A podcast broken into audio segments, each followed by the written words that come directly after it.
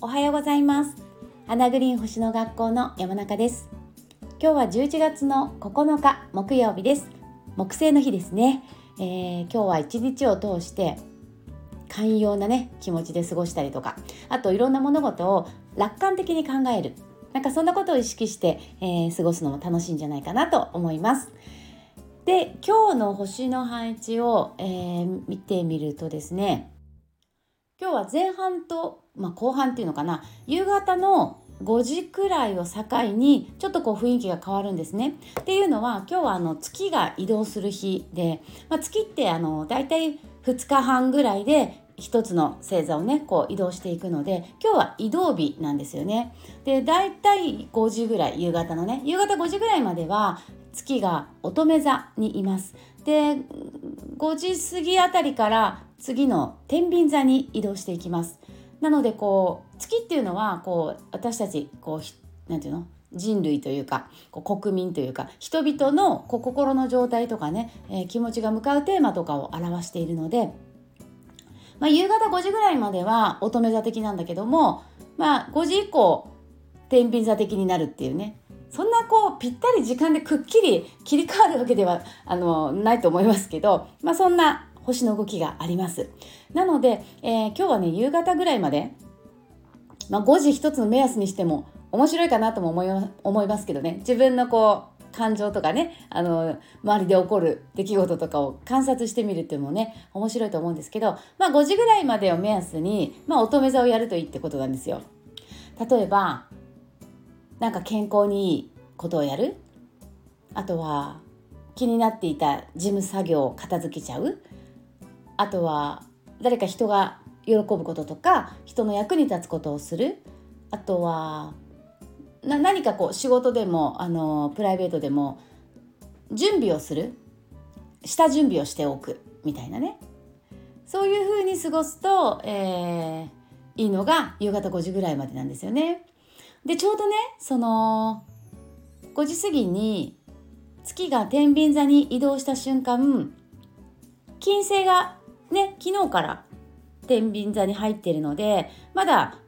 天秤座の1度っていうねこう入ったばっかりのところに金星がいるんですよね。だからその天秤座に入ったばっかりの金星と月がぴったり重なるんですね夕方5時ぐらい。これはなかなか楽しい配置でもうね月は自分の気持ちとか感情、ね、金星は喜ぶとか楽しむとか、ね、それこそ嬉しいあの幸福感感じるとかねそういう星なのでそれが重なるってことねすごくこう楽しい気分で過ごせそうなタイミングが今日の夕方なんですね。でそれもね意識すると面白いと思うんですね。えどんなどんな嬉しいことがあるんだろう？みたいなどんな私楽しい気分になるんだろう？みたいなね意識してる方が、えー、それ実現しやすいですからね。うん、なのでなんかそんなことを今日は夕方今日はちょっと結構あの夕方いい気分になれるかもしれないみたいに思ってるとなんかこう嬉しいことがあったりするかなと思います。で天秤座なのでね結構それをこう人と一緒に、えー、楽しんだりとかね誰かと一緒にこう幸せな時間を過ごせたりとかね、うん、そんなことが起こりやすい星の配置が今日のね5時以降なんですよね。まあ、星の影響って結構前後するのでまあ別にそこでぴったりとかじゃなくてもねもしかしたら7時とか8時とか、まあ、9時とか10時とか、えー、夜ってこともあるかもしれませんけどちょっとなんかこう夕方以降意識してると面白いかなという気がします。あとねあのー、乙女座今日ねあの月があって、まあ、夕方まで乙女座やるといいよってね言ったんですけどえー、っとね13日来週の月曜日の、えっと、さそり座の新月っていうのが結構大きな一つのテーマにね悪習慣を手放すとか新しい、えー、なんていうそれこそ健康にいい生活習慣を始めるとかまあなんかそんなテーマを、えー、持ってるんですよね。そのテーマがあると思います。13日のさそり座新月がね。で今ってその新月に向かって月がもう日に日に欠けていっている、ね、今そういう、えー、この1週間なのでさそり座新月からあのこうバチッと新しく始めるのももちろんいいんですけどもう今からそれを見据えてね今からこのさそり座新月に向けてまだあと5日ぐらいねありますから12345そうね45日あるからこの45日でね少しずつなんかこういらないものを整理したりとかまあこう何て言うかな自分の少しこう、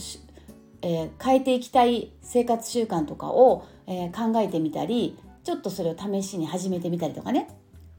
っていうのもおすすめかなって思います。やっぱりこう時間でねつながってるので今ここでそれをやっとくとさそり座の新月がよりこう効果的な星のねエネルギーを使えるそんな流れになっていくかなというような気がします。はいということで、えー、今日はねちょっと夕方雰囲気が月がね星座が変わるので、えーなんとなくこう気分が変わったりとか流れが切り替わる日だよなんていうねはいお話をさせていただきました。じゃあ最後に今日のえー、マナカードですね引いていきます。今日のテーマなんだろうね。マナカードはさ本当にあなんかね1枚ちょっと飛び出たのでこれかな？じゃん。あーもう本当に怖い。怖い。怖い。マナカードさ昨日あまあ話それちゃうか。ら先にカード説明しますね。レフア、レフアが出ました皆さん。39番レフア。これはですね、えー、西の空が描かれているカードで、えっと、夕日のカードなんですね。で、夕日なので、まあ、一日の終わりを意味しているカードで、あの、もうすぐ新しいステージが始まるよって時に出るんですよ。もうすぐ、ね、要するにもうすぐ明日が来るよってことなんだけど、もうすぐ新しいステージが始まるので、まあ、そこに向けて今はしっかりと準備を整えていきましょう。ね、そしてもうほぼほぼ準備は整っているので安心して次のステージの扉を開けましょうみたいなね。なんかそういうカード。まさに今日今話してたこととぴったりじゃない？無言になっちゃうよね。なんか昨日もねたまたまお客様とあの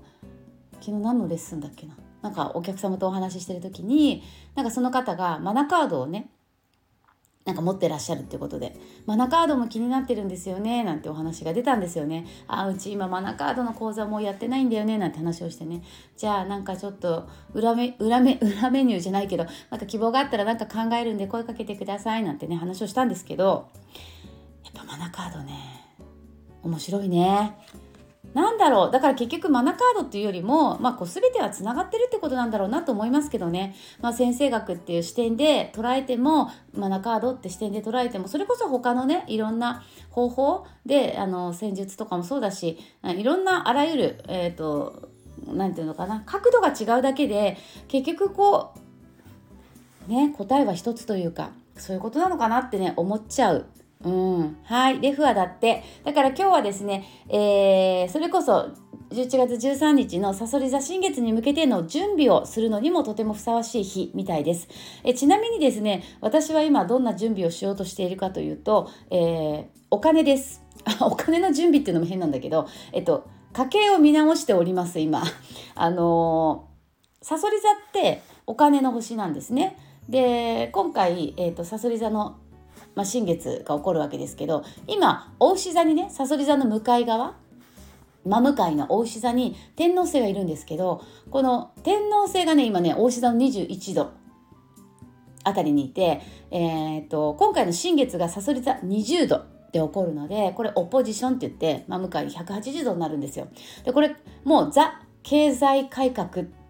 て言えるような配置なんですね。まあ、他にもいろいろ意味ありますけど。だからお金が気になってる人はですねそううちもさ今来年子供がね下が受験生になるんですけどもうさ塾代が高いわけ。であのまあそんなのもあるしね、うん、あのいろいろこう家計全体をねあの見直して、まあ、貯蓄をもっと増やしていきたいなとかさ、まあ、いろいろ考えてるんですけど、えー、大牛座とねさそり座のオポジションがかなりくっきりはっきり出ている、えー、13日のさそり座新月なのでなんかお金に関することで、えー、新たなスタートを切るっていうのもとっても、えー、おすすめの新月になるので、まあ、私のようにね家計を見直したいわって思ってる方がいたら、まあね、支出を見直すのもそうだし、ね、あ新しい収入得るための方法を考えるのもそうだし、まあ、出るも入るもお金について、えー、私は、えーと、今準備をね新しい、えー、こうかあの形っていうかスタイルをね、えー、やっていこうかなっていうふうに思っているのでまあまあ別にお金じゃなくても何でもいいんです。はい生活習慣でもいいしね、えー、それこそ仕事の内容でもいいし。何か、えー、今日は、えー、13日のさそり座新月に向けて準備をしていく。それを考える日にすると良さそうです。はいということで今日はこの辺で、えー、終わりにしたいと思います。最後まで聞いていただいてありがとうございました。それではまた明日ね朝8時半頃にお会いできたら嬉しいです。それでは皆さん今日もどうぞ素敵な一日をお過ごしください。またね。